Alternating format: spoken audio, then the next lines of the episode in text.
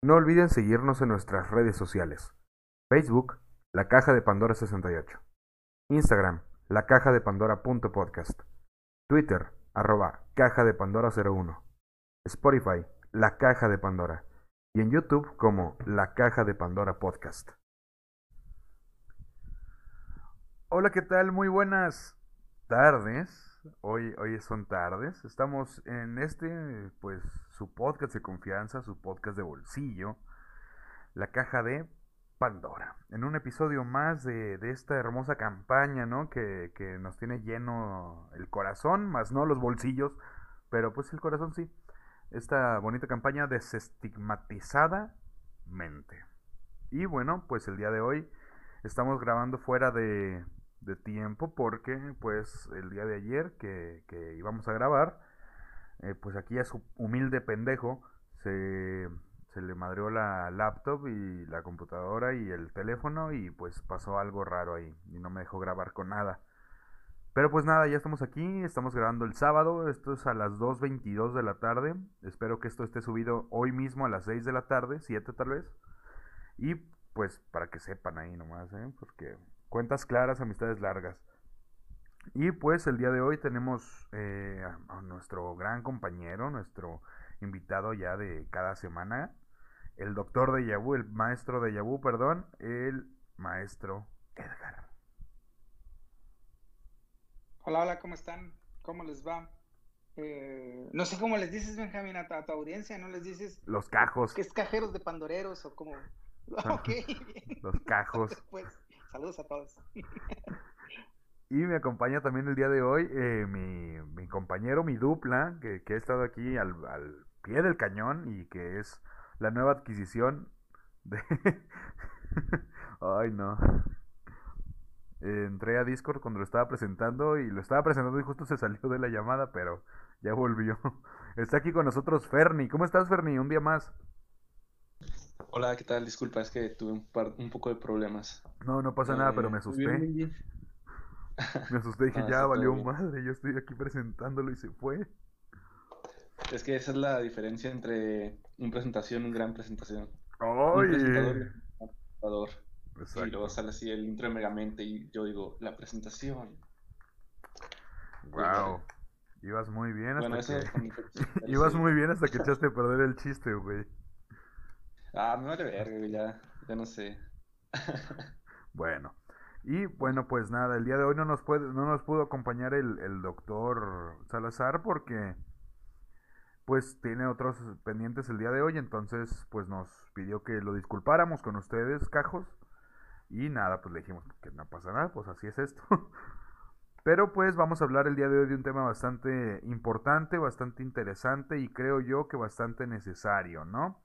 porque pues estamos hablando de un, una etiqueta, un trastorno que existe desde hace bastantito tiempo y que a muchos, muchas personas, incluyéndome, pues nos, nos metieron en ese, en ese corral, ¿no? Nada más así como que, mira, se me hace que tiene esto. ¿Estás seguro? No, pero sí lo dice la maestra, es que lo tienen, ¿no? Digo, hablando en México. El día de hoy vamos a hablar del famoso TDAH o trastorno por déficit de atención con hiperactividad. Ay, ¿a poco no dijeron que qué what? Ay. Oh, Benji, pero, pero ¿qué es eso? Ah, qué bueno que lo preguntas, Ferni. El TDAH, en inglés ADHD, Attention Deficit Hyperactivity Disorder. Ajá. Ay, y en italiano, no, no es cierto. La calidad del programa, increíble. Sí, no, bilingüe, totalmente. Es un trastorno crónico del desarrollo neuropsiquiátrico que afecta al desarrollo y funcionamiento de las funciones ejecutivas. Eh, pues las personas que no sepan qué son las funciones ejecutivas, pues es un... Mm, ok, ¿cómo, ¿cómo decirlo? Pues sí. También podemos decir que las funciones ejecutivas, así para entenderlo, así como que en el global, es todo aquello que nos hace eh, directamente humanos. O sea, tiene que ver con la planificación, con el razonamiento, con eh, la búsqueda de posibilidades. Y, bueno, una de las cosas que hay que entender en la atención, seguramente en un ratito lo vamos a abordar, es cómo sería el proceso de la, de la atención. Nos vamos a dar cuenta que es una función transversal, o sea, memorizo porque puedo atender, eh, puedo identificar objetos, puedo denominarlos porque tengo un nivel de atención, de atención eh, particular. Si, quieres esto lo podemos dejar así para que nos quedemos con una idea inicial. Las funciones ejecutivas son todas aquellas que nos destacan del resto de las, de las especies de mamíferos. Que no, nadie lo pudo haber dicho mejor. Eh, es frecuentemente diagnosticado en la infancia y puede persistir en la edad adulta. Se caracteriza, como ya lo dijo el, maestro, por inatención, que son fallos en la regulación de la atención, distracción grave o moderada, eh, periodos de atención breve. Se caracteriza también por hiperactividad, inquietud motora, eh, a grandes rasgos, vaya, no, no puede quedarse quieto, no puede quedarse sentado o así. Y comportamientos impulsivos, una, una inestabilidad emocional y conductas impulsivas también, que produce problemas en múltiples áreas de funcionamiento que dificultan en gran medida el desarrollo social, emocional y cognitivo de la persona que lo padece. También uno de los síntomas más destacables y que parece ser contrario al nombre del trastorno es la capacidad del hiperfoco o de hiperconcentración, debido a que las personas con TDAH poseen una atención ligada a los factores emocionales no conscientes y pueden prestar atención excesiva cuando se encuentran asustados o emocionalmente motivados. Esto, a ver, yo que soy una persona diagnosticada con esta cosa, puedo decir que sí, o sea, es, es como ese por ejemplo, si los que nos están escuchando son docentes de primaria o así, si el niño no te pone atención en matemáticas, pero en historia tú ves que te está viendo todo el tiempo y que no deja de escucharte, pues ahí puede haber algo de eso. O sea, así más o menos. al niño le interesa mucho la historia a lo mejor. Pero pues sigamos. Vamos a, a entrar a la parte pues un poquito más técnica me parece. Porque vamos a hablar aquí un poquito ya del, del tratamiento, al parecer, porque aquí aparecen unas imágenes que nadie va a ver más que yo, a menos que se metan a Wikipedia a verla, que, que, que, es una imagen de la actividad metabólica cerebral en personas sin TDAH, que es el de la izquierda aquí, que está todo en rojo, vaya, y el de la derecha es un... Perdón. Y con el de la derecha este estornudo conductual se asocia con patrones neurofisiológicos distintivos. El de la derecha es una, es una imagen donde está el cerebro todo azul. No sé por qué, pero aquí tenemos al maestro Edgar también, entonces. Sí, si quieres ahorita eso lo explicamos, segura, el de los del tipo de estudios que se hacen y en los que se comparan cómo es la actividad, eh, la actividad metabólica y sobre todo luego cuáles serían algunos de los, de los neurotransmisores, incluso hasta a últimos reportes, eh, por ahí hay hasta la vitamina D que se involucra, y, incluso aspectos de mosaico genético y cuánto. Pero una de las formas de estudiarlo es a través de, seguramente es, es un estudio de resonancia magnética funcional o algún otro como de tomografía por emisión de positrones o de este eh, SPET, una, es, una, es una técnica también para para ver el metabolismo, el metabolismo cerebral. Pero si quieres ahorita un ratito lo explicamos en eso, de qué, qué se piensa que está pasando. Sí, porque sí, porque está un poco complicado expresarles las imágenes también. Solo veo una roja y una azul, al rato hablamos de eso. Eh, aquí mencionamos también que tiene una respuesta muy alta al tratamiento en el corto plazo, aunque existe debate en cuanto a los beneficios terapéuticos en el largo plazo. Eh, Cochrane, Cochrane, así literal. Cochrane en 2018 concluye que el metilfenidato, fármaco que se viene utilizando como primera elección en los niños con TDAH, puede producir varios efectos adversos graves y una gran cantidad de otros efectos dañinos no graves en niños y adolescentes con TDAH. Esto eh, ahorita también nos vamos a meter un poquito más, más adelante cuando hablemos ya bien del tratamiento. Históricamente este trastorno ha recibido distintas caracterizaciones e innumerables denominaciones, lo que dificulta las consultas de la literatura especializada. Esto también es algo que, hay que tener en cuenta, es un, es un trastorno que ha ido cambiando, pues no quisiera decir generación en generación, pero sí más o menos. Cada generación encuentra cosas nuevas o eh, quita cosas que ya no son o que dejan de considerar o cosas así.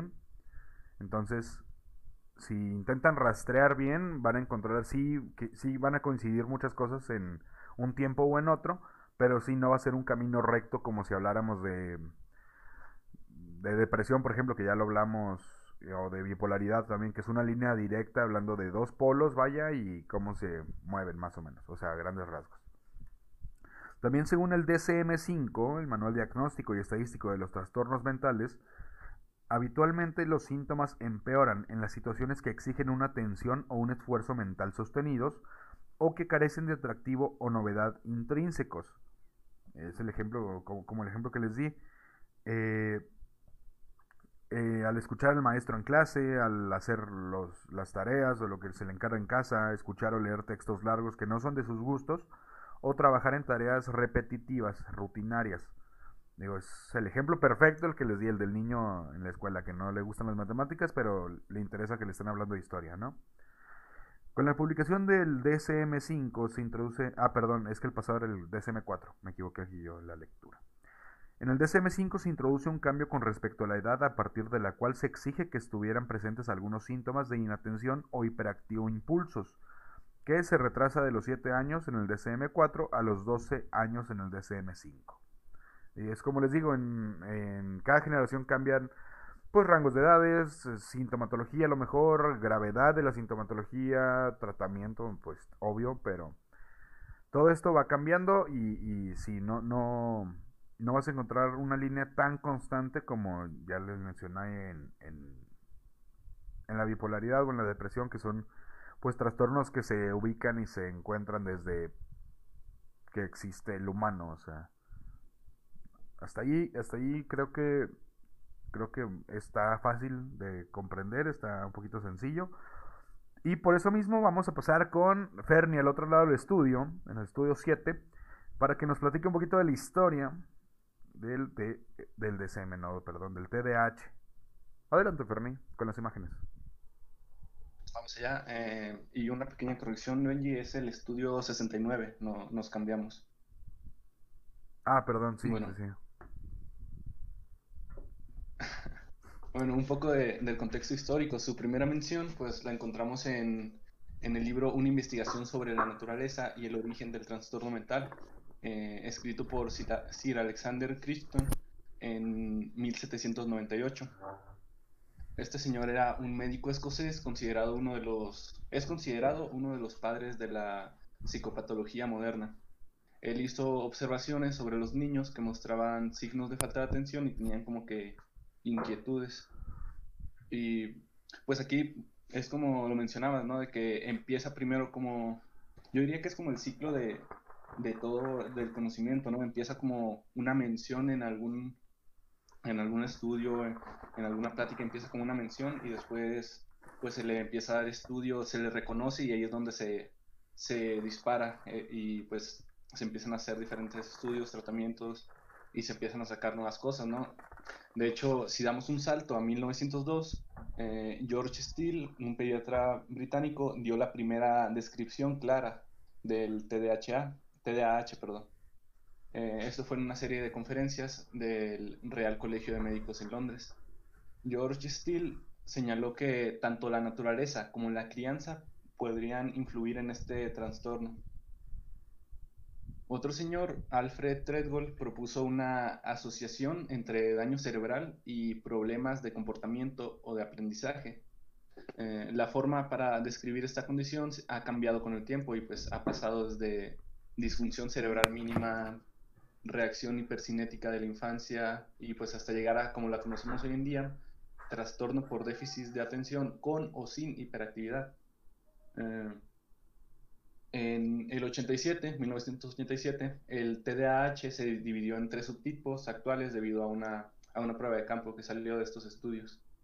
Y bueno, hasta la década de los 90, muchos estudios implicaban que la red prefrontal estriatal era más pequeña en los niños con TDAH.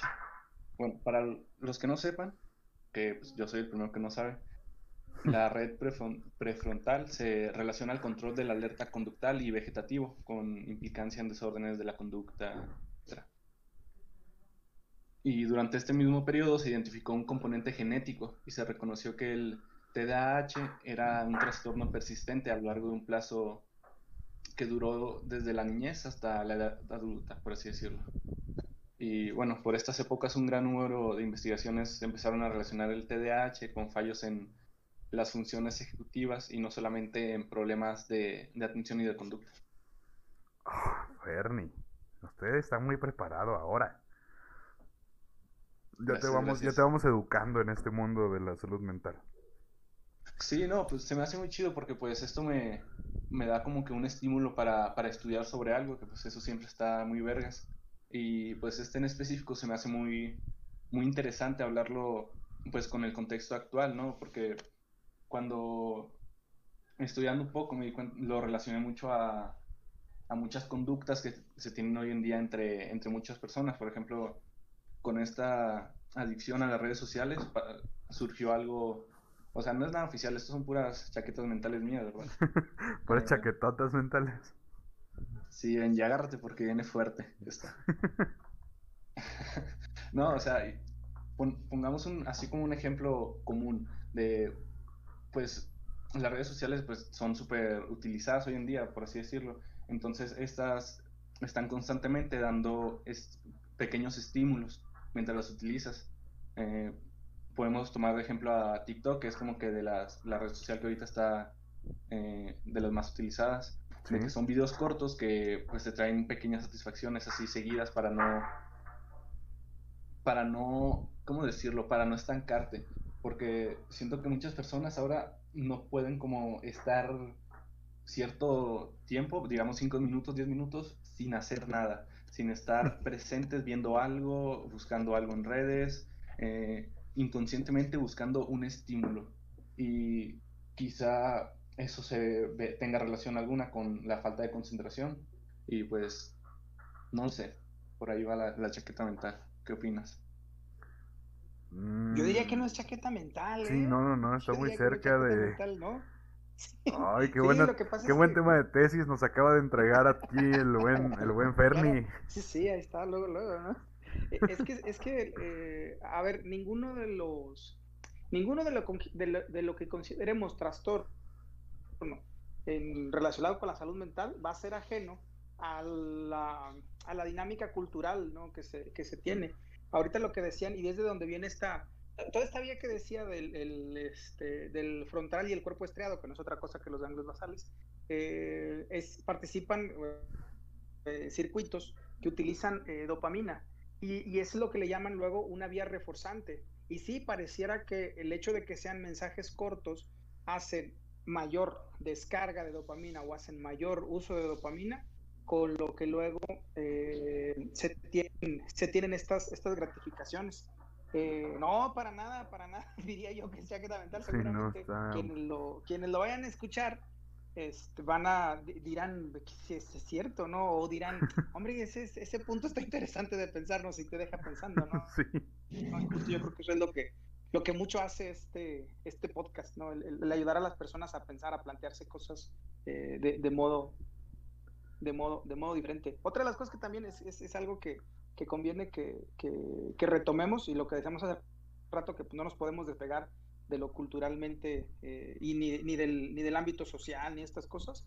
Y, es que eh, pareciera que queremos ver a la atención o queremos ver a los estímulos este, como siempre parte de algo que, den, que, que, traigan algo a cambio. Eh, y esto más bien pareciera que pasa por lo cultural, o sea, tú quieres que, las, que los estímulos que te lleguen te dejen, uy, sea un corto, sea en un corto tiempo, ¿no? A veces nos puede pasar que con alguna película, después de que vemos que está así como que plana y estas cosas, la dejamos de ver. Sí. ¿Vale? Entonces, eh, yo creo que es parte también de cómo nos han movido, digo que nos han movido con, todos los estímulos con los que estamos en acceso. Ojo, que están hablando con alguien que para poder, que para poder revisar este, algo de la...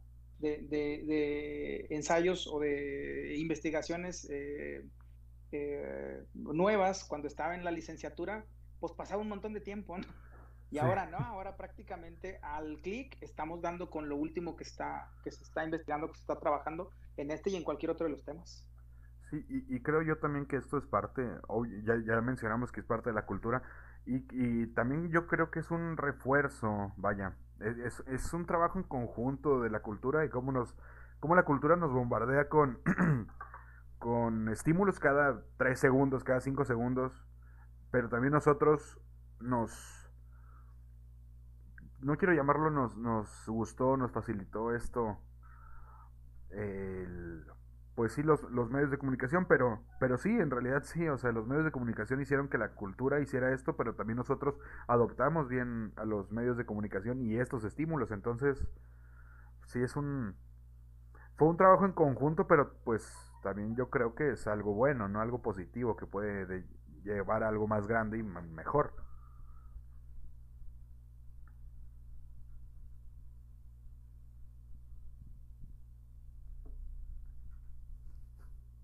Sí, claro, o sea, el, yo creo que, bueno, no sé si, yo creo que sí, muchos de los cajeros, este, sí, cajeros, ¿verdad? O los cajos, ¿o cómo les dices? Sí, los cajos, los cajos. Los cajos, los, los cajos, ok. Yo creo que muchos de los cajos eh, van a van a compartir esto conmigo, de que las eh, pues, los estímulos, las cosas que nos pasan, las situaciones, en sí mismas no son ni buenas ni malas en sí mismas no son ni buenas ni malas. Eh, y entonces todo aquello que en algún momento nos planteamos que pueda ser malo, resulta que tiene su parte positiva o tiene su parte buena. Y que todo aquello que nos planteábamos que era o que nos planteamos que es bueno, también tiene sus aspectos negativos o sus partes malas.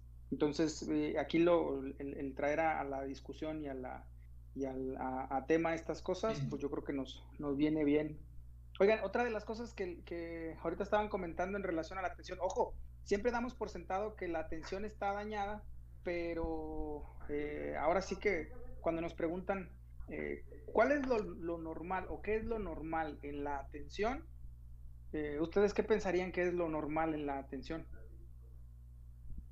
Digo, porque estamos diciendo que está dañada, ¿no? Entonces luego, ¿cómo sería lo normal? Sí, o sea, tendría que haber un estándar.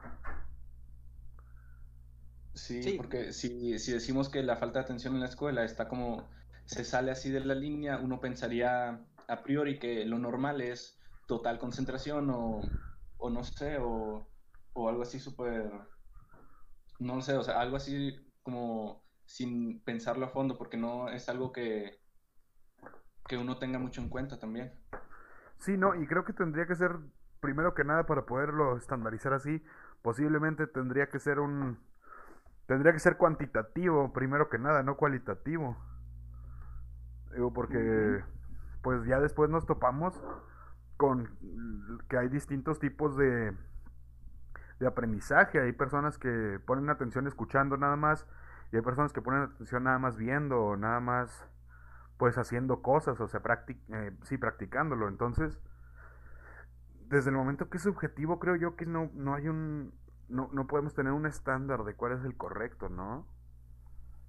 Fíjense, es que en eso eh, a veces nos pasa, ¿vale? Que a niños de dos años y medio o tres años nos los llevan a la consulta los que nos dedicamos a, revisar este tipo de cuadros o este tipo de síntomas o, signos. Nos los, nos los mandan de dos años, a veces dos años y medio, y dicen, no, es que no pone atención y es que va tal. Y tú dices, bueno, a ver, pero espérame, espérame, o sea, como pues, dele chance, ¿no? Dele chance de tantito que madure su, proceso atencional. Es que no, es, que vamos a ver, no, no, no, no es que eh, la atención, uno, ojo, como toda otra, como, como toda habilidad que tiene el humano, no va a ser igual en todas las personas, no tiene por qué ser igual en todas las personas. Y entonces, si primer, lo primero que hacemos, estando más, estando en las, en las primeras, en, vamos, en la, en la parte eh, eh, en la parte del nonato y estas cosas, el medio tiene un montón de estímulos, entonces prácticamente cada estímulo que se aparece en el campo visual del recién nacido eh, va a ser, o sea, va a ser motivo de, dirigirle la mirada o va a ser el motivo de este, dirigir recursos, ¿no?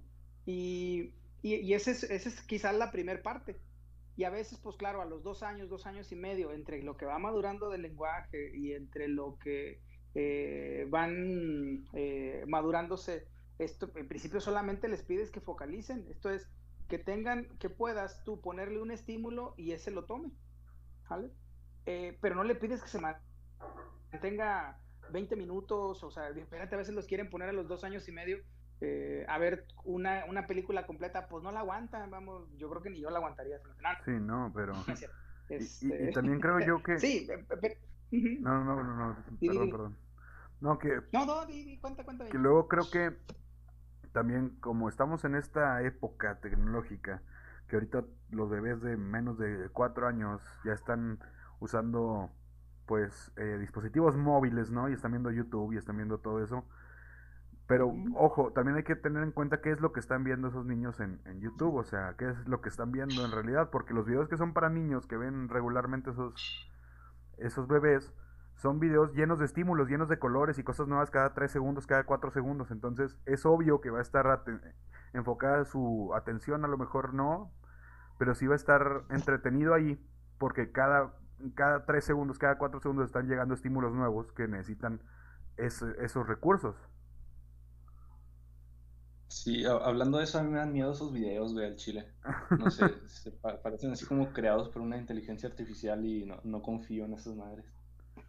Pero, pues aquí todo esto sale una cuestión, o sea, el, por ejemplo, en México, el sistema educativo mexicano eh, favorece o perjudica estos procesos cognitivos de, concentración y de, atención.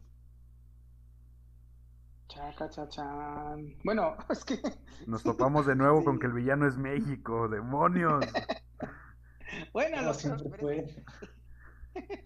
No me lo esperaba. que la, la, escuela en sí, en sí como tal, aunque a lo mejor con esto nos salimos un poco del, nos salimos un poco del, de la temática, pero es, importante destacarlo, que la escuela en principio, el, modelo de escuela que tenemos ahorita todavía es mucho esto de, este, de, que, de que todos seamos uniformes, eh, y que todos seamos, o sea, prácticamente, ojo, las, las primarias, ¿por qué empezaron, por qué usaban uniforme? Porque era cierta, cierto adiestramiento militar, ¿no? Porque luego cuando timbraban te tenías que formar, porque era adiestramiento militar. ¿Por qué te pedían el cabello corto? Porque era adiestramiento militar. y yo creo que ya en estas fechas ese, ese modelo de escuela, así tal en esas, en esas, en esas partes conviene, este, eh, conviene irse separando. Y eso lo que hacía era que muchos de los, muchos de los, del desarrollo cognitivo que pueden tener los niños, con el tipo de escuela o con la educación, el, modelo de educación este, tradicional, pues terminaban mermándose algunas, algunas de las funciones. de manera que todo aquello que sonara a que tienes que atender de entrada, pues ibas a, ibas a querer este, evitarlo. Y muchos seguramente de los, de los niños que como bien hace rato decía, decía Benji en cuestión de los, de los estilos de aprendizaje, que es eh, esto de que, de, que, de que te dé más por, o sea, que, que, aprendas mejor a través de, eh, eh, de escucharlo, de verlo o de, o de, o de practicarlo, ¿no? muchos de esos seguramente se fueron yendo como TDAH cuando lo único que pasaba era que era alguien que tenía un estilo de aprendizaje más al modo este, kinético, ¿no? Al más al modo de practicar con las cosas. Pero era más porque, pues claro, en la escuela no, no casaba con el patrón de tener al niño sentado repitiendo y escuchando y viendo cosas.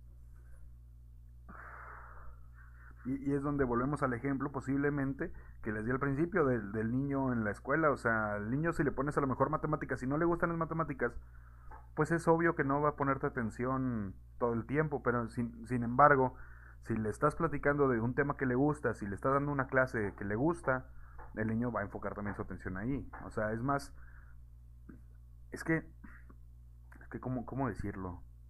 Yo que soy un, revolucionario, ¿no? De los temas educativos, creo que el sistema educativo mexicano, hablando pues desde aquí, ¿no? Desde donde estamos, que es en México. Ahí para los que los cajos que nos escuchan en otros lados, un saludo desde aquí, desde México. que... Saludos del infierno. saludos de tercer mundo.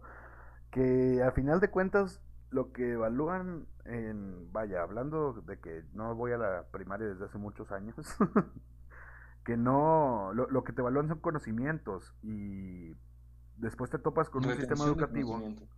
Sí, sí, y, al final te topas, eh, después hablando de nuestra generación en específico, eh, Ferni y yo, después te topas con que en la prepa y en la universidad lo que te evalúan no son conocimientos nada más, te evalúan conocimientos y habilidades, habilidades que no has desarrollado totalmente porque no se les puso atención durante las primeras etapas de, la educación.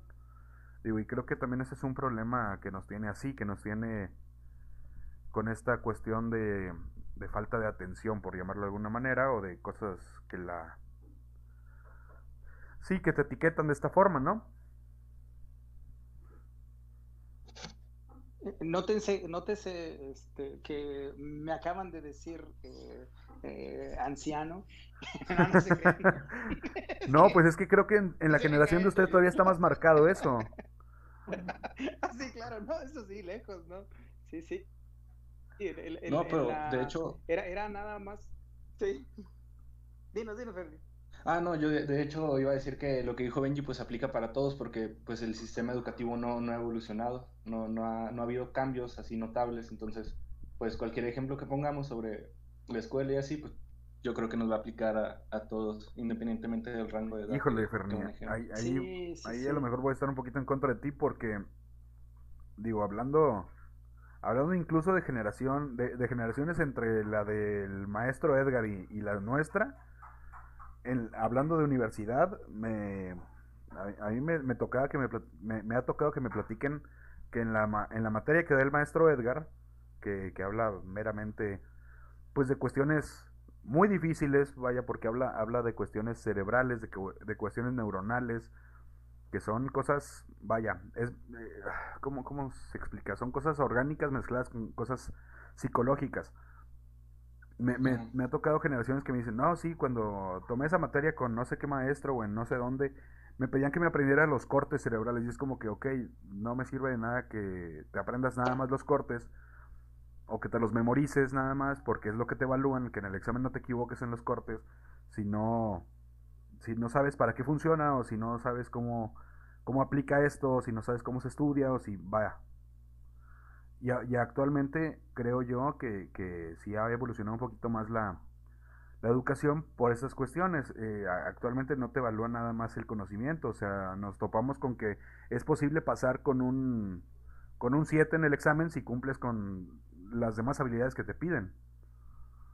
Cuando pues eh, antes no podías pasar nada más así porque pues tenías que sacar un, una buena calificación en el examen para pasar. No sé si me, si me explico.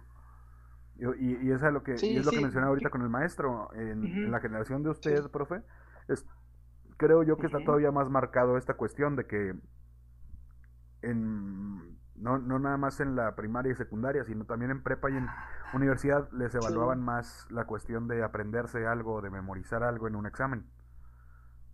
Sí, fíjate que era más de conocimientos y, eso, y en eso yo sí lo, sí lo, sí lo noté eh, y de hecho, fíjate que en este, en este cambio que decías de los, de los, de irnos a los cortes, ¿vale? Eso se sigue manteniendo en la licenciatura en psicología, pero ahora se ve al final cuando llevan técnicas de evaluación en neurociencias. Antes era para todos, ¿no? Era indiscriminado, ¿no? Entonces luego llegaba el punto en el que decías, ah, ok, sí, cierto. O sea, ellos, ellos, ah, eh, yo los entreno en la habilidad para, para reconocer en los cortes de resonancia todas y cada una de las estructuras eh, importantes y luego después se supone que en psicofisiología veíamos parte de la función y esas cosas, pero como que quedaba todo, todo desligado y todo disgregado.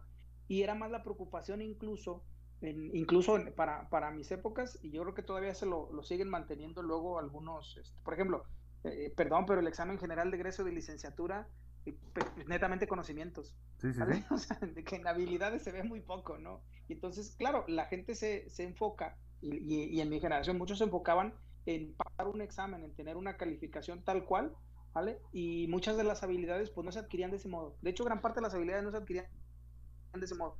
Y en este cambio, de, y, yo creo que sí, para, para estas épocas, y vamos, vamos pujando contra que el, eh, se, vean, se, se, se, tenga más, eh, digamos, trabajo en la, en la adquisición de habilidades y no solamente en conocimientos, y además también nos tenemos que centrar mucho en las actitudes que van desarrollando los, los profesionales, en el caso pues, de los que yo, a los que, con, los que yo me dedico, que son de la, de la psicología.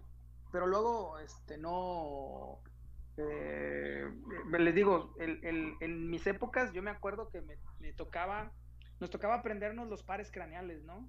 Y entonces yo con eso estaba en contra. Decía, pues, ¿para qué los quiero reeditar? No, pues mejor saber cómo se exploran, mejor saber este, cuál es la vía que tienen por si, y qué rasgos, qué signos y qué síntomas pueden dar.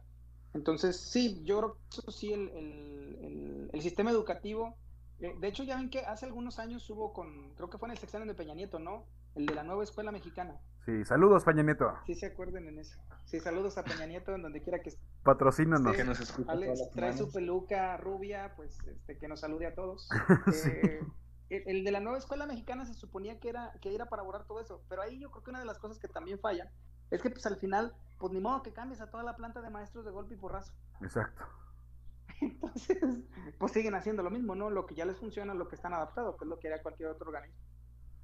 Sí, y, creo yo también que va muy ligado esto de, digo, ahorita que estamos hablando todavía de habilidades, va muy ligado a, lo que dicen, vaya, que a mí me, toca, me ha tocado que, que digan eso maestros, maestros, maestras, profes, eh, ahorita en la carrera, que dice, ok, pues los mejores promedios de la carrera eh, terminan siendo los, los que trabajan para los que tenían peores promedios en la carrera. Digo, creo que va un poquito unado a esto de, de que no se desarrollan ciertas habilidades que son necesarias para esto. Digo, también entran otras cuestiones como el nepotismo, ¿no? Que funciona, pero, pero pues no debiera, ¿verdad? O sea, a menos que sea un nepotismo bien hecho, o sea, si tienes a tu primo y a un señor, pero pues está mejor preparado tu primo, pues sí, obvio, metes a tu primo. Pero, pero lo que voy es, es esta cuestión de las habilidades. Creo que, creo que no, aún no estamos enfocados como debería ser en, en la cuestión de las habilidades a desarrollar. Pero creo que ya vamos por buen camino, o sea, no, no es meramente conocimiento. Digo, el, examen final para egresar, sí, pues sí es de, meramente conocimiento. Pero creo que también una parte que ayuda mucho es que no es, ¿cómo se llama? Que no es la única manera. O, o que no es solo. O sea, también tienes, hay otras cuestiones, creo yo.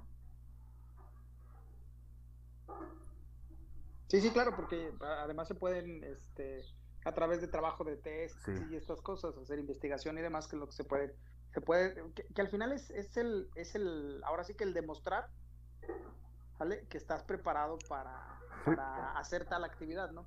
Que volviendo al tema de la, de la atención, yo creo que, eh, aunque pareciera este, que nos hemos salido del tema, no nos hemos salido del tema porque seguimos en lo mismo. Una parte muy importante para poder alcanzar eh, conocimientos, habilidades, aptitudes y demás, corresponde a esa función transversal de todas las, de todas las funciones cognitivas, ¿no? Que, que pues, prácticamente la atención. Sea, el, poder centrarse en un grupo determinado de estímulos, el mantenerse en esos estímulos de los diferentes canales sensoriales y luego poder alternar entre ellos o incluso poder atender cuando menos dos estímulos de diferente canal sensorial a la vez. Eh, eh, y esto es mucho de lo que hace, es una gran parte de lo que hace que nosotros vayamos avanzando en la adquisición de conocimientos, de habilidades y de actitudes.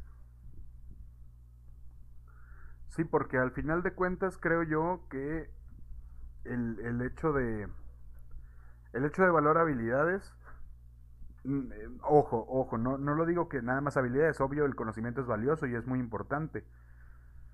Pero al final de cuentas, creo yo que es mejor, vaya, volviendo al ejemplo de, de, que un trabajo, por ejemplo, un trabajo no se consigue con un solo currículum, se, se consigue con cómo te vendes, con qué habilidades tienes, con qué capacidades y con qué habilidades requiere la requiere el puesto, por sí, vaya, qué, habilidades requieren para ese puesto, más que conocimiento, o sea, puedes trabajar de muchas cosas que ni siquiera viste en tu carrera, por ejemplo, o que ni siquiera trabajaste o que ni siquiera sabes totalmente, pero pues tienes la habilidad de, no sé, aprender, de control de gente, por ejemplo, de buen manejo de personal, de cosas así, entonces yo no, yo no estoy a favor de que se deje de lado el conocimiento, porque obvio no, siempre, siempre es necesario, si no, pues qué, qué esperanzas tiene la ciencia.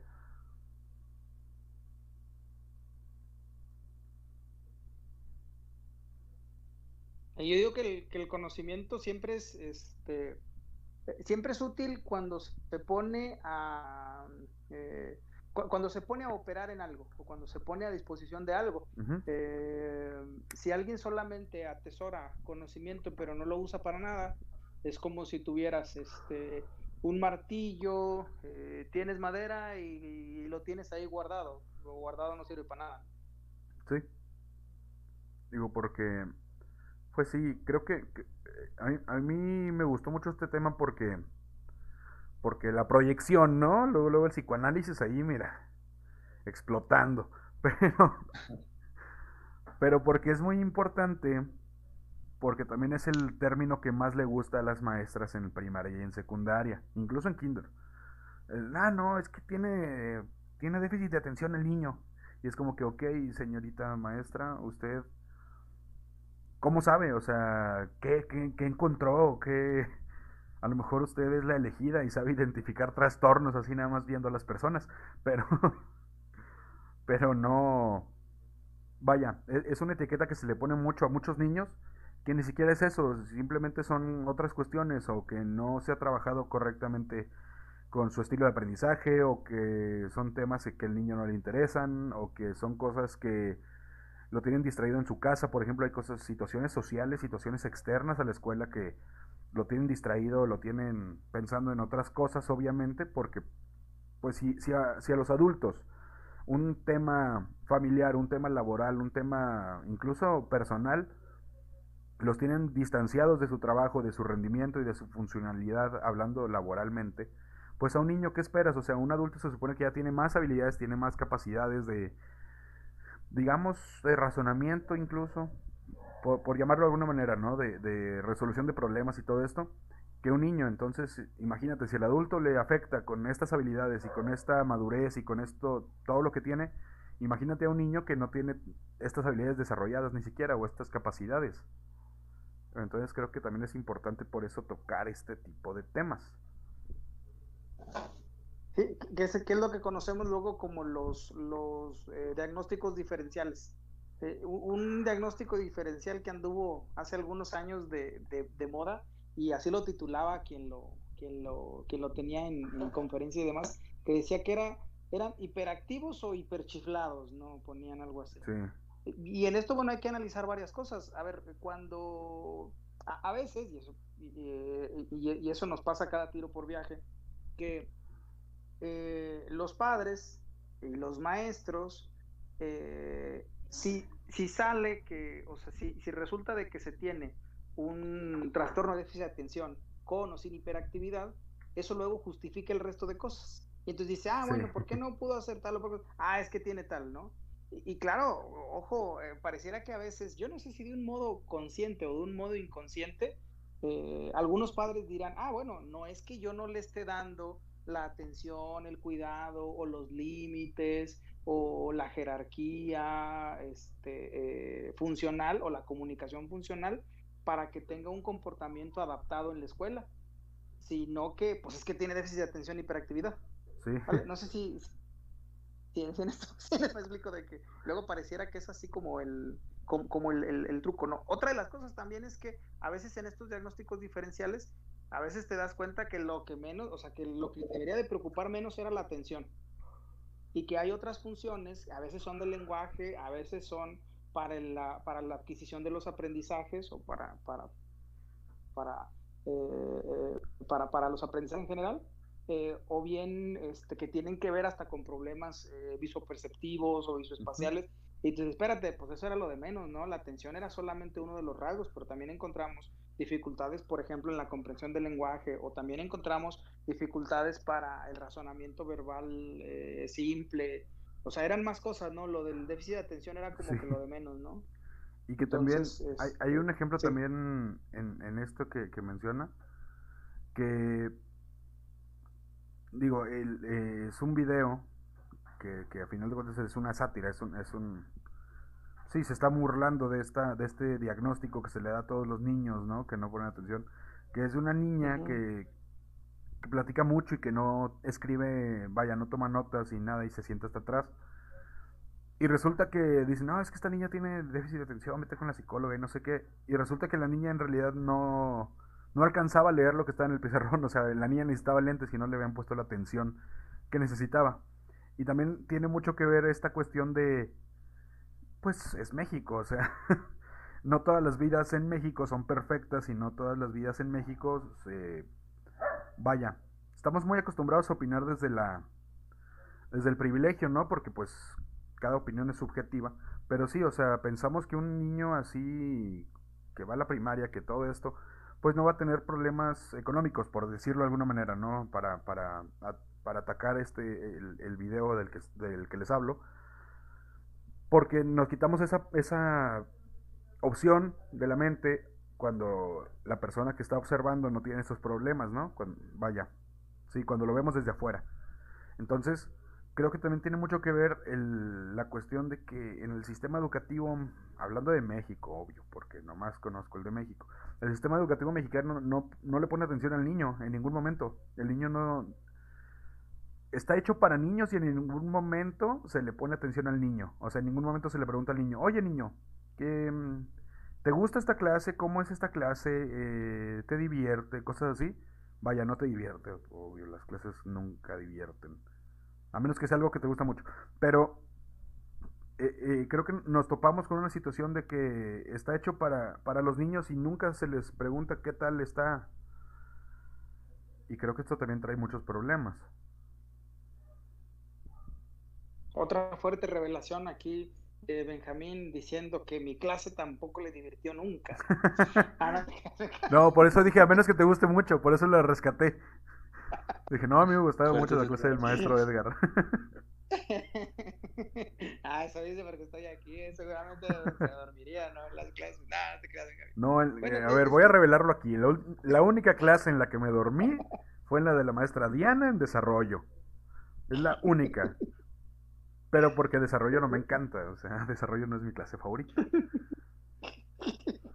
Ok, bueno, entonces a ponerle el link directo a Diana y termine la caja de la grabación para que escuche esto. No, no se crea. Para que, para que me este, mande recursar con, con carta, carta manual. Y te diga, a ver, ¿cómo pasas? ok, bien, no, este, el, el, sí, fíjate que yo creo que eh, mucho de lo que falta, mucho de lo que falta es, eh, es tener bien medido y bien caracterizado y darle incluso una revisada si lo que pensamos eh, de modo clásico, que, que, es el desarrollo, o sea, de, de, cómo es la de cómo son las, eh, eh, los, los pasos y los hitos del desarrollo infantil, yo creo que conviene ya, sí, yo diría que conviene ya que nos sentemos a revisar si es que sigue pasando así o no, ¿vale? Porque cada vez que encontramos, y cada vez los maestros, y los maestros seguramente te, te, contarán, ¿no? Que cada vez más le salen eh, niños, le salen niños que incluso están haciendo cadenas de razonamiento o cadenas de comprensión del lenguaje o incluso hasta proyección de cosas que no esperabas en esa etapa. Sí. Que no esperabas en esa etapa y entonces dices, espérate, pues claro, que era lo que pasaba, que a estos los metían como los de TDAH o los Asperger, un montón de cosas que les metían, o niños índigo y cuánto, ¿no? Sí. Y que curiosamente, ahorita que mencionó los niños índigo, es una cuestión que posiblemente, que, bueno, es una, no sé si teoría, porque en Wikipedia dice teoría, pero no, yo no estoy seguro, ¿verdad? De si es teoría o es hipótesis nada más. Pero habla de, de esta cuestión de que esos niños traen ciertas cuestiones más eh, avanzadas evolutivamente para el medio en el que se van a desarrollar. Digo, no sé qué tanta veracidad tengan, ¿no? Porque, pues, le digo, no, no estoy seguro si es teoría o es nada más una hipótesis todavía, pero creo que también el, el, descarte, el, cerrarnos como científicos a algo así, sin darnos cuenta que a lo mejor sí está pasando, creo que también esto nos tiene un poquito, un poquito mal. Digo, sí, hablando de, de, esta, de esta teoría en específico, que, que he leído yo eh, varios eh, psicólogos que, que, la rechazan, es como que, ok, no sé si te acuerdas, hermano, que cuando empezamos a trabajar, cuando empezó a existir la psicología, pues también nos decían lo mismo de, oye, no, no existe, o sea, ¿Cómo vas a medir algo que no puedes ver? Y creo que también estamos ahí un poquito, pues volviendo, ¿no? A, ese pasado. Digo, no estoy defendiendo esa teoría ni le estoy eh, atacando, pero creo que por ahí también tenemos mucho que, que trabajarlo. Ya, ya, sí, sí, sí. Yo creo que en eso estamos. Eh, siempre hay que recordar que la, la, ciencia se compone de errores, los que a su vez son los pasos hacia la verdad, ¿eh? Sí. Eso no lo tenemos que dejar, que dejar. O sea, no, en, la ciencia no es que todo sea certeza. Pero, y, y, digo, ahorita ya estamos haciendo, eh, estamos haciendo dos episodios y no, no estoy molesto. Echamos a, podemos hacer uno hablando del sistema educativo mexicano completo.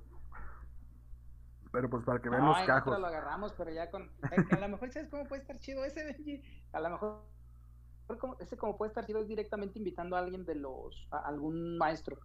De, de nivel educativo de primaria, por ejemplo, ¿no? Sí. Ah, qué buena idea. No, ya nos Y así ya no lo quemamos. Ya ves, Benji, ya estás rescatado el, sí, uf. Un, un nuevo capítulo. sí, espérenlo próximamente.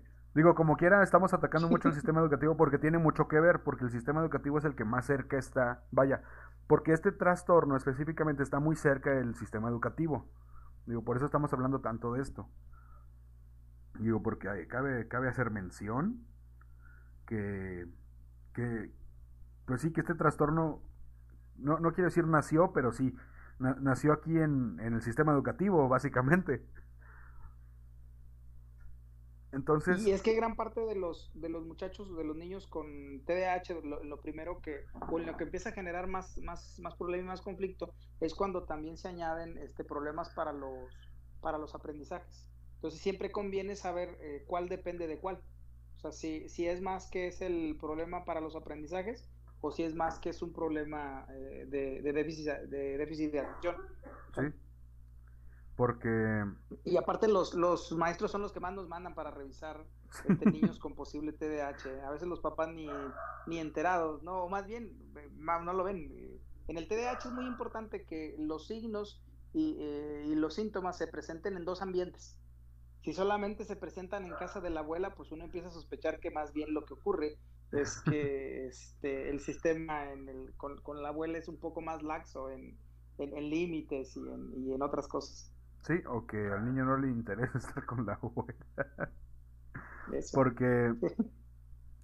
pero sí, porque también nos topamos con la cuestión de que el... Sí, el déficit de atención es una... lo usan como una etiqueta. Es el... y creo que ese es un problema todavía más grande porque dejan... crean niños acomplejados.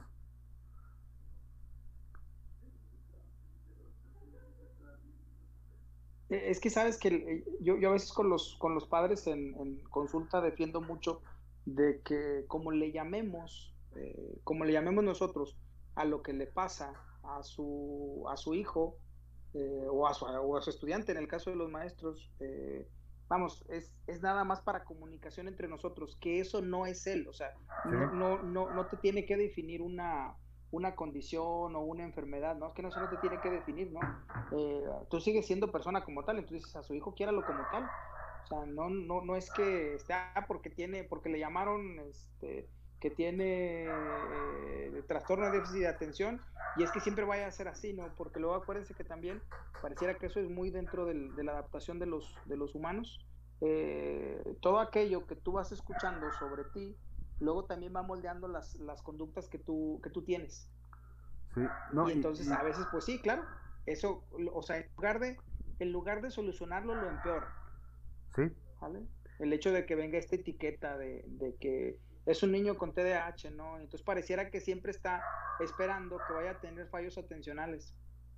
Dice, ah, es normal porque tiene TDAH, es normal porque tiene TDAH. No, espérate, pues, o sea, no, no tendría por qué ser así. Sí, o sea, vaya hablando de que Digo, también, también creo que esta cuestión de, cómo nos referimos a esto es el explicarlo, ¿no? También, o sea, el que el niño lo entienda de cierta manera. Ah, porque, digo, yo, yo, lo, yo lo he visto, yo lo he hablado con gente que tiene eh, capacidades eh, diferentes, por ejemplo, que tiene alguna discapacidad, digo que es el término correcto eh, a usar, que, que son personas eh, ciegas, que son personas sordas, que son personas así, que siempre, siempre la etiqueta de tienen un problema. Y es como que, ok, mira, no es un problema, es una condición, es bla, bla, bla, pero la forma en que, en que se refieren a él, en que le explican qué es, en que lo trabajan, va de la mano con esto, va, va de la mano con, con el cómo se sienten, con el complejo que les puede crear. Digo, recordemos a, por ejemplo, alguien así muy, muy notable que todos van a ubicar, a Helen Keller, por ejemplo. O sea, ella en, en el tiempo, en, su tiempo no era, ¿cómo se llama? Pues no era tan accesible, tan fácil, ¿no? Para, para una persona con, con esas, con esas cuestiones. Y sin embargo, pues fue ¿Cómo se llama? Salió adelante a, final de cuentas. Digo, el, el, el, para las personas, si, si hay gente que no sabe quién fue Helen Keller, fue, una escritora, oradora y activista política sordociega estadounidense. O sea, era una cuestión bastante difícil, digámoslo así, en, en esos tiempos. Eh, recordemos que ella nació en 1880 entonces, creo que desde el punto de que dejamos de ponerle tabú y de estigmatizar, que es lo que tratamos con esta campaña, el, cada, trastorno, cada situación, es como la puerta, creo yo, para, para dejar de, de acomplejar a los niños, vaya, a las personas que sufren cada trastorno y dejar de marcarlas y dejar de verlos como, hay que tratarlo diferente o tratarlo especial porque tiene un problema. Y no, o sea, pues es una condición. Y, y también, y ya para terminar, creo yo, de mi punto con el sistema educativo, mi punto ahorita, porque vamos a seguir, creo que también tiene mucho que ver que en las escuelas en México, el, el sistema educativo de México, no está tan cerca de la psicología como debiera. Los niños no tienen tanto acceso a esta psicología en, en las primarias, en el sistema educativo nos topamos con que en México hay, en algunas escuelas hay un psicólogo nada más, un psicólogo para atender a toda la escuela. A lo mejor a, veces hay dos, uno en el turno de la mañana y uno en el turno de la tarde y ya, para atender a 300, 400 niños. Entonces, creo que también esta cuestión de dejar a un lado o dejar fuera la psicología de este campo es un, una falla, ¿no? Muy grande.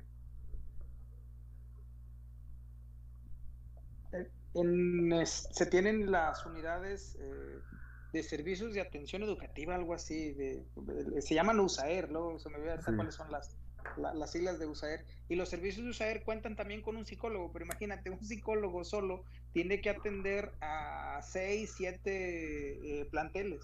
Entonces, pues imagínate, si de seis, siete planteles eh, que tiene que atender, pues alcanza a ir a la mejor una vez eh, a la semana y en un lapso pues corto, ¿no? Y luego tiene que atender a N número de niños, pues sí se, se torna complicado, ¿eh? Por eso luego aquí la, la, la, atención, y yo creo que eso es parte también de algo que tenemos que hacer los, los psicólogos, es este eh, también, eh, vamos, generar los, los, los puentes para que, para que más acceso, más niños, ¿no? Y está aquí, bueno, acá en Saltillo, como comercial, la Facultad de Psicología de donde eh, yo estoy a la, a la yo estoy como, como, como, docente y Benjamín es ahorita de nuestro grupo de estudiantes, eh, tiene los servicios de, de, atención para justamente este tipo de cosas.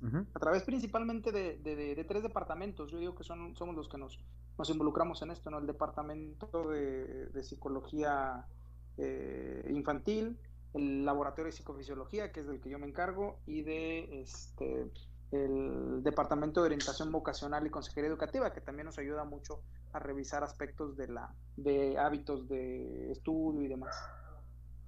Y, que también digo, y aquí completando el comercial, ¿no? No, pero es una es un trabajo que es que no quiero decir lastimosamente, pero sí lastimosamente tiene que hacer tienen que hacer las escuelas de psicología que no debieran hacerlo nada más ellos, vaya, en tendría que ser un trabajo en conjunto con, no quiero decir el gobierno, porque sí tendría que serlo el gobierno, porque nos topamos después con que en Saltillo, hablando específicamente de aquí, 2017 fue la entidad con más suicidios y una de las entidades donde menos atención se le pone a lo mejor a la psicología. Vaya, no, menos, no, no, no tengo el número de cuánta atención se le pone ¿no? Eh, a la psicología en Saltillo. Pero si nos topamos con que este problema, esta problemática que representa el suicidio, por ejemplo, no es tratada muchas veces porque no haya el acceso, no hay la información suficiente. Y recordemos que un, vaya, por ponerlo en palabras eh, de gobierno, ¿no? en palabras políticas, un suicidio es una falla social. Entonces, creo que, creo que tiene mucho que ver que nos dejan fuera de muchas cosas, pero a final de cuentas tiene que ser un trabajo en conjunto. O sea, aquí completando el comercial, muy bien nosotros, muy mal la gente que no nos está apoyando. Iba a decir nombres de, de partidos políticos, pero ya mejor me callo. PRI, PAN, PRD. Grande Benji, próximo secretario de la Educación de México. No, próximo presidente. Vote por Benji. Ah, estaría padre, ¿no? Hacer campaña en la caja de Pandora. Así que mexicanos y mexicanas. ¿Escucharon? Patrocinen, patrocinen. sí, Coca-Cola, patrocínanos. Pero también, ahora sí yo siento que ya me salí mucho del tema. Entonces les voy a platicar eh, de la clasificación. Se consideran tres tipos de TDAH. Predominantemente hiperactivo impulsivo, TDAH, HI, el predominantemente inatento, TDAH-I, y combinado, TDAH-C. Las principales diferencias entre el subtipo predominante inatento y el predominantemente hiperactivo impulsivo residen en que el primero de ellos se aprecia de forma más notoria en la etapa escolar y se exterioriza de forma más pasiva, mientras que el segundo se prolonga más en el tiempo y hace referencia a aspectos vinculados a comportamientos y conductas más cotidianas y observables del individuo. El subtipo combinado conlleva la presencia simultánea de los dos tipos de síntomas. El factor que afecta a la velocidad de procesamiento de la información se ve reducido en el, subtipo, en el subtipo inatento, perdón. En cambio, la memoria, la capacidad de razonar y la comprensión verbal se encuentran en la media de la población. Por otro lado, la memoria en los subtipos combinado y predominantemente hiperactivo es la magnitud más afectada. Es interesante señalar que es la desatención característica del subtipo inatento la que provoca una reducción en los índices de memoria y no la hiperactividad, más relacionada con el subtipo hiperactivo impulsivo del trastorno. Aquí nos topamos con, con la cuestión de que en el, en el inatento no es que no tenga buena memoria, vaya, así a grandes rasgos, no es que no tenga buena memoria, sino que no le pone, no pone atención y no retiene eso que le están explicando, por lo tanto no se lo puede memorizar. No sé si lo expliqué bien. Sí, andas bien con eso, Benji. Mira, una de las cosas que encontramos en este tipo de, o la ejecución, en, por ejemplo, pruebas de memoria, es que pasan mucho por el efecto de primacía y recencia. ¿Eso qué quiere decir? O sea, los primeros, eh, los primeros estímulos, imagínate, tú vas a dar un listado de, vamos a suponer, 16 palabras, ¿vale? Te dicen las primeras y te dicen las últimas. Las del medio tienden a no hacerlo. ¿Por qué? Porque para las del medio ya se distrajeron, ¿vale? Sí. Entonces, eso puede, eso puede confundir en que estemos pensando, ya ves que yo te decía hace rato, la, la, atención es una función transversal. Entonces, si hay cosas que no se van a, no se van a, no se van a memorizar, pero ojo, no porque la memoria esté pasando por dificultades, la que está pasando por dificultades es la atención. Por eso luego los primeros, los primeros estímulos sí logran agarrarlos, pero luego en los del medio se nos pierden porque desatienden y luego al final regresan para los últimos, Justo antes de que les digas, te he dicho eh, tales, este, te he dicho, por ejemplo, eh, las palabras, dime todas las que recuerdes. Entonces pasan mucho por ese efecto de la de, se, aprenden las primeras, las últimas y las del medio siempre quedan más perdidas. Y nos topamos también con que esta cuestión de, de, eh, de aprenderlo primero, vaya, de memorizarlo primero, perderlo en medio y, y memorizarlo último, resultan en ser métodos de, de estudio a final de cuentas vaya, hablando ya de, un nivel donde, donde ya estamos, eh, vaya, que tenemos más habilidades, resulta ser útil esta cuestión para habilidades de, de estudio. Son, son, sí, no quiero decir que programas, pero sí son, son facilitadores, por llamarlo de alguna manera. Digo, hablando en mi caso, que soy una persona que no sabe nada de matemáticas, eh, y te hacen una pregunta de la ley de Newton o cosas así, no tengo idea. El, el memorizar, el, el, poder trabajar bien con la primera parte y la última parte, te hacen una... Se, se convierte en una técnica de estudio, entonces no está del todo mal, solamente hay que trabajarlo, ¿no? Por, por llamarlo de alguna manera, no, no, no dejarlo nada más así como que, ah, sí, tiene TDAH, eh, eh, ¿cómo se llama? In, vaya, sí, el que no, el que no, el que no pone atención y tiene buena de tipo memoria. inatentivo. Sí. Sí, de tipo inatentivo.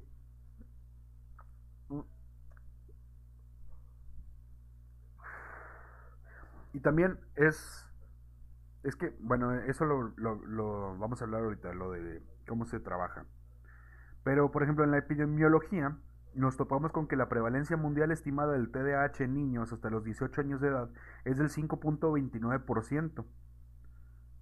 Se han demostrado diferencias entre diversas áreas geográficas, grupos culturales y niveles socioeconómicos que, que pues hacen variar ¿no? estos, estos números. Representa, eh, representa, entre el 20% y el 40% de las consultas en los servicios de, de psiquiatría infantojuvenil. Digo, esto también va a variar obviamente con las mismas tres pasadas, ¿no? El área geográfica, grupo cultural y niveles socioeconómicos. Eh, los estudios de seguimiento a largo plazo han demostrado que entre el 60 y el 75% de los niños con TDAH continúa presentando los síntomas durante la edad adulta. Debido a que el TDAH es considerado un diagnóstico infantil, eh, la población adulta con TDAH se encuentra generalmente infradiagnosticada. Los adultos con TDAH son generalmente tratados por ansiedad y o depresión, aunque estas condiciones comórbidas solo mejoran cuando el TDAH se está diagnosticado y está tratado como condición primaria. La proporción entre niños y niñas con TDAH es de 4 a 1 y en los adultos de 1 a 1. Las niñas tendrían predominantemente el subtipo inatento, con una menor incidencia en los problemas de conducta, lo cual llevaría a un subdiagnóstico o diagnóstico más tardío de las mismas. También aquí, esta, esta cuestión justamente de, del 4 a 1 entre niños y niñas, es una cuestión también sociocultural, o sea, viene ahí muy enlazada la, cultura, hablando en México, ¿verdad? Esto, esto es en México ahorita. Hablando en México, eh, la, cultura, el, el sí, el, el, ambiente tiene mucho que ver con este 4-1 porque recordemos que es más aceptable que el niño sea travieso y chiflado y todo esto que tú quieras a una niña. Vaya. Sí, no sé si lo dije bien, pero sí. Está, está más normalizado el, niño travieso y juguetón que la niña traviesa y juguetona, ¿no? También eso tiene mucho que ver con, con este infradiagnóstico que, que, que pueden pasar por alto en niñas. Así que esos números no son, no son finales, no son totales, no son 100% reales, ¿no? Nos topamos con, con que no se diagnostican totalmente. Y también la cuestión de que este, el, como, como es más, e, es mejor visto el niño juguetón y travieso, pues que más veces o más personas o, o más comúnmente los los metan a esta categoría, ¿no? De TDAH. Entonces, entonces nos topamos con eso. Eh, iba, vamos a, a, mencionar también aquí rápidamente la etiología, porque se han demostrado factores de origen hereditario, es decir, no adquiridos en el curso de la vida del individuo, en un 80% de los casos. Diversos estudios demuestran que no hay una transmisión familiar del trastorno a través de, patrones educativos. Perdón. En contraste, cabe destacar que la contribución estimada de factores no hereditarios a todos los casos de TDAH es de un 20%. Para explicar esa minoría de casos, se ha propuesto la intervención de causas multifactoriales que suponen también factores genéticos, aunque en combinación con factores ambientales. La influencia de causas congénitas que podrían actuar durante la gestación, es decir, no hereditarias, con participación de factores genéticos o ambientales en proporciones variables, tales como la exposición en útero a la nicotina, no se consideran tan importantes como hace unas décadas. Es de notar que, incluso en casos que a primera vista se atribuyen a factores ambientales, la intervención del factor netamente genético ofrece una explicación plausible. En este sentido, se ha establecido que los índices de tabaquismo entre mujeres con TDAH son varias veces mayores que en la población general y, en virtud de ello, ellas, ellas son también más propensas a fumar durante el embarazo. Como corolario, la presencia del TDAH en el niño por nacer remite nuevamente a factores genéticos.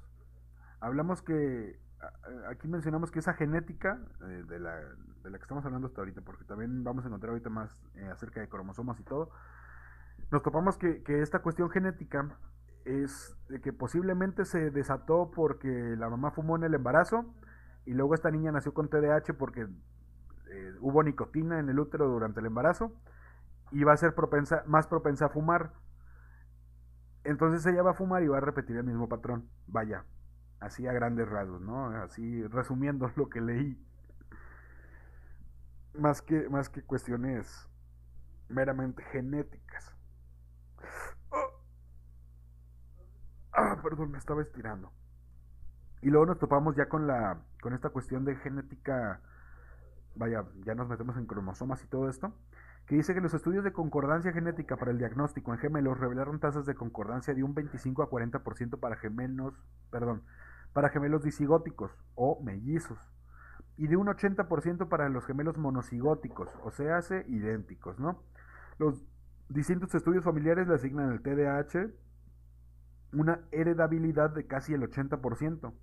Esto lo ubica aproximadamente, en relación con este aspecto de la carga hereditaria, entre la, esquizofrenia perdón, y la postura. Se trata de un trastorno de herencia poligénica. De acuerdo con la evidencia, múltiples genes contribuyen al fenotipo del TDAH. Aquí vamos a mencionar el DRD4 en el cromosoma 11, que es el gen que codifica el receptor dopaminérgico. Perdón. El DRD5, el DRD1B, el DRD1L2 eh, el gen que codifica el receptor dopaminérgico D5, el CLC6A3DAT1, eh, gen que codifica la proteína transportadora de dopamina DAT1, y luego ya nos topamos con, otras cuestiones, ¿no? Se ha identificado asimismo varios LOSI asociados con una susceptibilidad para este trastorno, tales como los bautizados ad hoc. Eh, hablamos del ADHD1, ADHD2 y ADHD3 y el ADHD4. En este mismo sentido, estudios en farmacogenética han establecido, por ejemplo, una asociación entre la respuesta al metilfenidato en adultos con TDAH y un polimorfismo en, CLC, en CLC6A3. Actualmente la contribución de la genética es un objeto de estudio. Se apunta al desarrollo de una prueba genética para el diagnóstico del trastorno. Ah, qué bueno que no entendí nada porque si no, mi mente, mi, mente hubiera explotado, ¿no? Con, con tanto, con tanto, eh, ¿qué? Cromosoma. Bueno, una, aquí en el, este, eh, hay un artículo publicado en 2020 de Green, Kranz y Reif que se llama este, Genética del trastorno de déficit de atención e hiperactividad ¿Qué deben saber los clínicos? Este está ahí y es de los que está libre, vamos, que este, pueden ustedes eh, buscarlo así tal cual. Bueno, en inglés tendría que ser Genetics of ADHD, What's uh, the Clinic Now, eh, para que lo, para que puedan dar a este, a este, si a alguien le interesa un poco más sobre la genética de este, de este trastorno. Sí, porque es que, es que sí son cosas muy complejas. Es como lo que les mencionaba el, día que hablamos de que de suicidio. Aquí les estamos platicando así a grandes rasgos todo. Nunca dejen de dudar, nunca dejen de buscar porque pues de cada si hiciéramos si hiciéramos con toda la información que existe un episodio cada episodio duraría tres meses o sea continuo porque hay muchísimo de todo esto por ejemplo ahorita vamos a pasar al cuadro clínico y este sí está un poquito más rápido y es más comprensible, perdón.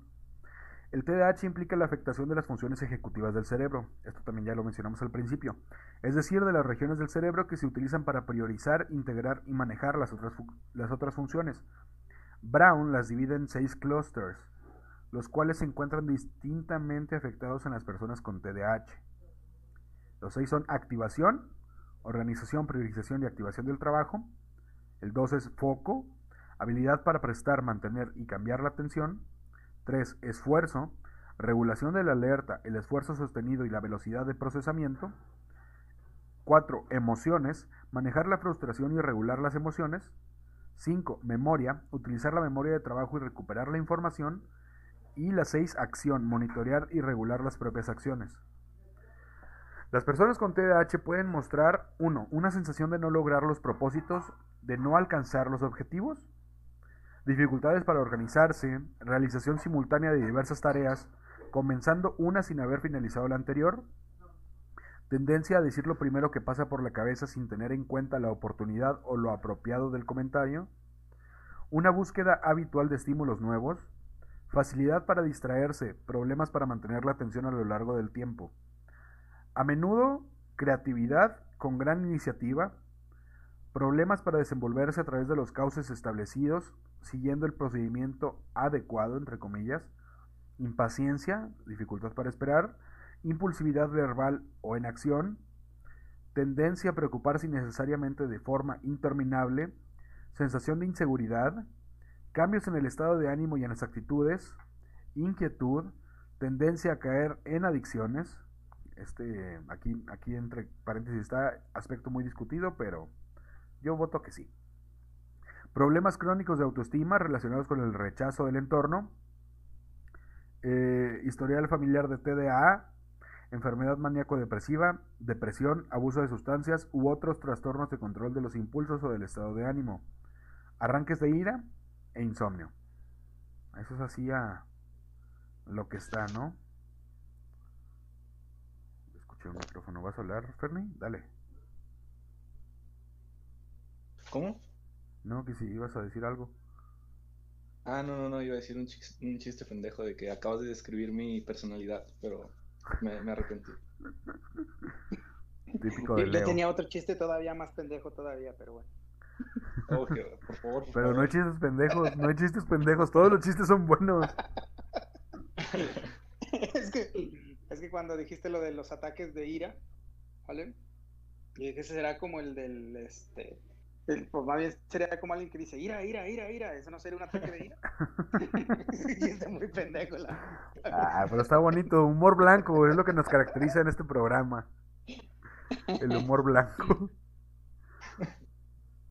Em, bueno, también eh, aquí hay una parte que, que habla de los trastornos asociados y bueno, se estima que hasta dos tercios de los niños con TDAH tienen uno o más trastornos coexistentes. Los más comunes son el trastorno negativista desafiante, la ansiedad y el trastorno de conducta.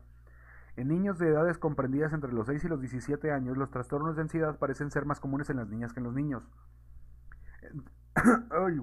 Entre los adolescentes son frecuentes la ansiedad, la depresión, el trastorno bipolar y el trastorno por uso de sustancias. Otras comorbilidades posibles son los trastornos alimentarios, los trastornos del sueño, los problemas de aprendizaje, el trastorno de tics y ciertas enfermedades como epilepsia y la enfermedad celíaca. Celíaca. Sí. Las cifras de comorbilidad varían según el tipo de muestra estudiada. Niños pequeños frente a adolescentes, inicio del tratamiento precoz frente, a tardío y TDAH combinado frente al resto de subtipos pero en cualquier caso es altamente improbable que se excedan los tres, los tres trastornos comórbidos. Eh, esto, es, esto es así, improbable, ¿no? Sí pasa, pero pues, es improbable. Y bueno, ya para, para casi ya terminar por fin, vamos a hablar nada más del tratamiento. Vamos a hablar rápidamente del tratamiento. Eh, el tratamiento de TDAH se basa principalmente en dos componentes terapias conductuales y tratamiento farmacológico. Asimismo, actualmente hay un interés creciente en la intervención dietética y nutricional mediante una dieta que se basa en la eliminación de alimentos causantes de alergias o sensibilidad y o la administración de suplementos de ácidos grasos. Eh, en el tratamiento farmacológico encontramos los psicoestimulantes eh, como, como, la primera opción, puesto que reducen el umbral de los sistemas de alerta y facilitan y agilizan las respuestas a través de diversos mecanismos de acción.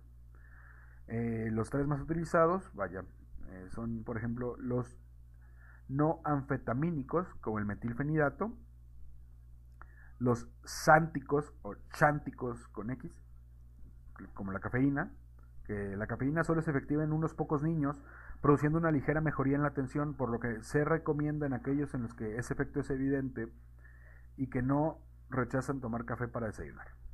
Y por último los anfetamínicos, que es la anfetamina, ¿no? O dextroanfetamina. Esos son los, los tres que más se utilizan, ¿no? También hablamos de, de la cuestión de una terapia conductual, hablando de, de, esta, de este trabajo, ¿no? Por el control de impulsos y de control de... No quiero decir de atención, pero sí de foco, vaya. Esto, esto con, con, terapia.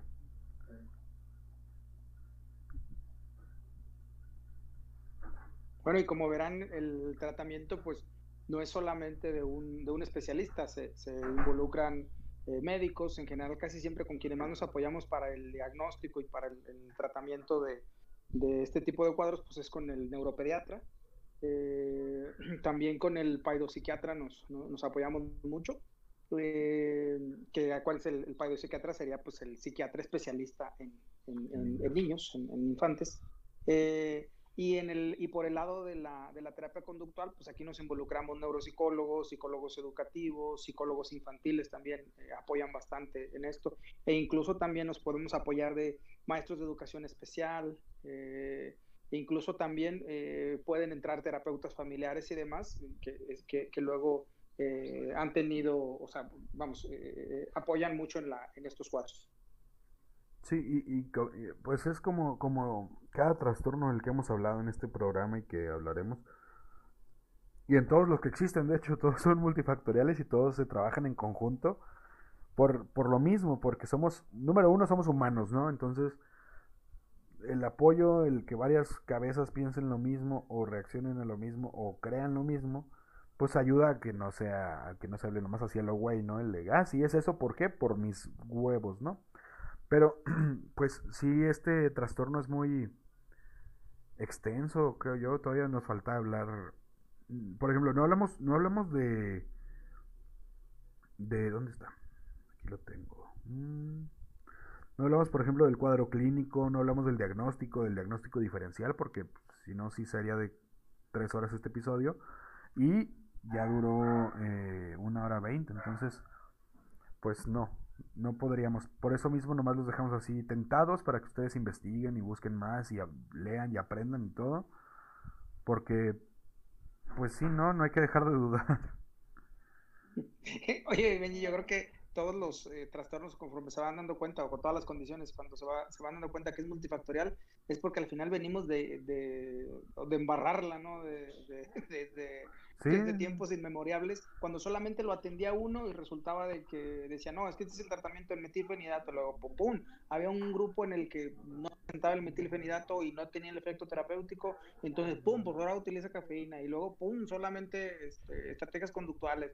Entonces nos damos cuenta que pues al final lo, lo, lo mejor, lo que tiene mejor, es dar cabida a otras especialidades y pues ahora sí que la, la multidisciplinariedad que aunque es deseable, eh, gran parte puede ser que este, diga, bueno, pues es que aunque, aunque fuera lo lógico y fuera lo mejor, trabajar de manera eh, multidisciplinaria o transdisciplinaria a veces no es tan sencillo, ¿vale? Tiene luego también sus, sus, este, sus que veres. Y, y, nos topamos también con, con la frase otra vez la que me compartieron hace en, el CNI, hasta la mierda bona, o sea, de cagarla tanto también como ciencia, pues hemos avanzado más y hemos llegado a un punto, pues, en el que estamos, ¿no? No quiero decir, no quiero decir que, que estamos muy avanzados porque, pues, no, o sea, estamos peleando contra 500, 700 años de, de retraso como ciencia, pero pues ahí vamos, o sea, vamos avanzando, paso a paso. Y bueno, también eh, hay que tener unas precauciones siempre con este, con este trastorno, no porque tenga todas las cuestiones que les mencioné o que presenten las conductas y síntomas que les mencioné, significa que es esto, o sea, hay que evitar el sobrediagnóstico y el sobretratamiento del trastorno por déficit de atención con hiperactividad y tampoco debemos confundir este trastorno con otros como los trastornos del espectro autista, porque también eso no lo mencionamos en el diagnóstico, pero sí tiene como hay, hay, algunas unas cosillas que, que, se parecen, cosas así. Entonces, la siguiente semana hablamos de, de, autismo, ya, ya, lo, ya lo dije, ya lo dije, ya no va a ser sorpresa. Entonces, pues sí, para, para que lo puedan comparar, para que puedan aprenderlo y puedan identificarlo, ¿ok? Y pues nada, creo que terminamos el día de hoy este tema tan extenso, bonito y enriquecedor. Les paso los micrófonos al maestro de Yabú y a Ferni. Oye, bueno, yo como último apunte sí quisiera este, decirles que eh, cada cosa que hacemos en el día a día está entrenando nuestra atención y que como deseamos en algún momento, no todos tenemos que tener la misma capacidad o el mismo modelo o más bien la misma forma de funcionamiento de nuestra atención. Entonces yo creo que en esto también para, para estar en calma, habemos quienes este, hemos sido distraídos de toda la vida.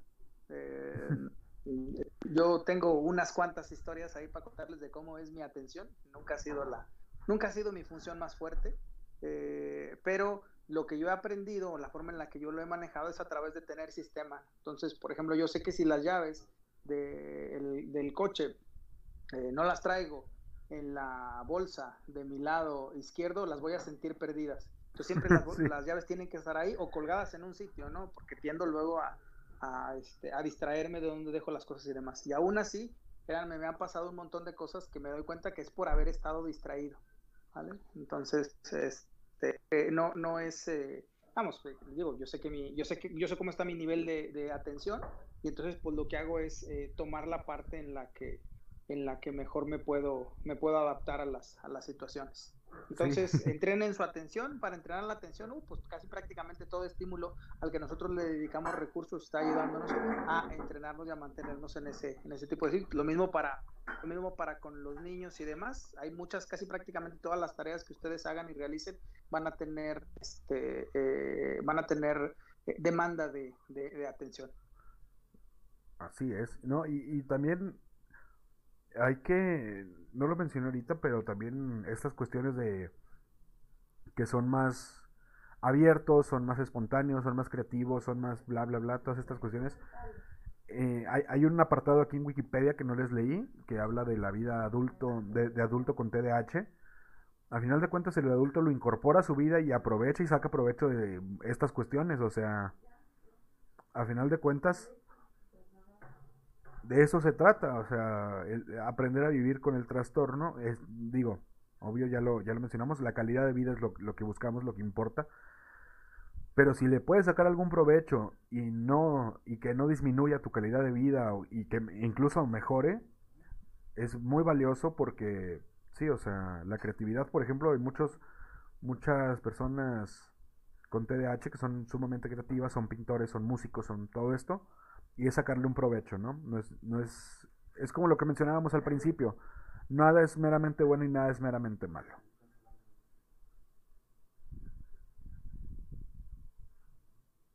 Fermi. Creo que Fermi ya se durmió, ¿eh? Sí. O, o no está poniendo atención. Estaba poniendo atención, estaba entrenando mi, mi concentración. Ah, excelente. Te paso los micrófonos, Ferni pues gracias, Benji. Y pues igual yo les voy a agregar algo que ni me van a pelar, pero sobre lo mismo que mencionaba el maestro, de, de entrenar su concentración, tener un sistema o algo así. Yo les puedo recomendar que un día, cualquier día puede ser hoy, mañana o cuando les salga de, de donde les salga, eh, intenten meditar un rato a ver, a ver qué rollo, a ver qué, ah, sí. a ver qué tanto, o a ver también cómo se sienten, a ver qué tanto retienen la, la concentración, así que, pues, sin, sin esa idea, o sea, no, no, no con esa idea de, oh, voy a meditar para pensar, para reflexionar, para trascender, no, no, eh, tampoco de que con esa idea de que hay que ser hippies para, para hacerlo, sino intenten solamente sentarse un rato en silencio, con ojos cerrados recomendablemente, para que no se distraigan así con estímulos visuales y que la meditación en sí sea el medio y también en sí mismo sea el fin.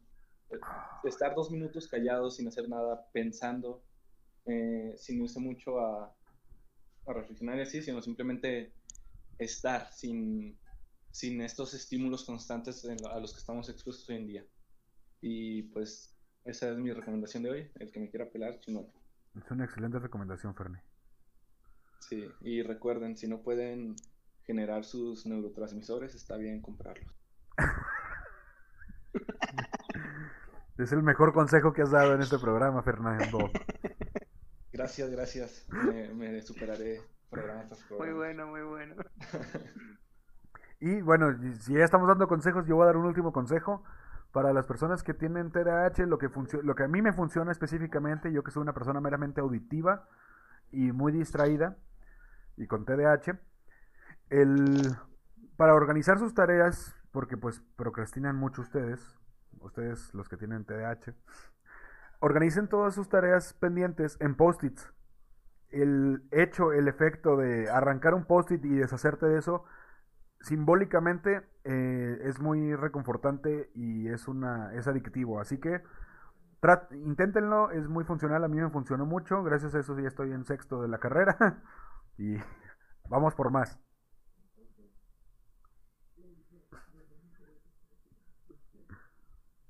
¿No vas a opinar nada de mi consejo, Fernando? No, no, no, lo estaba anotando, perdón, Benji, súper buen consejo, la verdad. Perdón, es que así, así organizo yo mis tareas con post-its.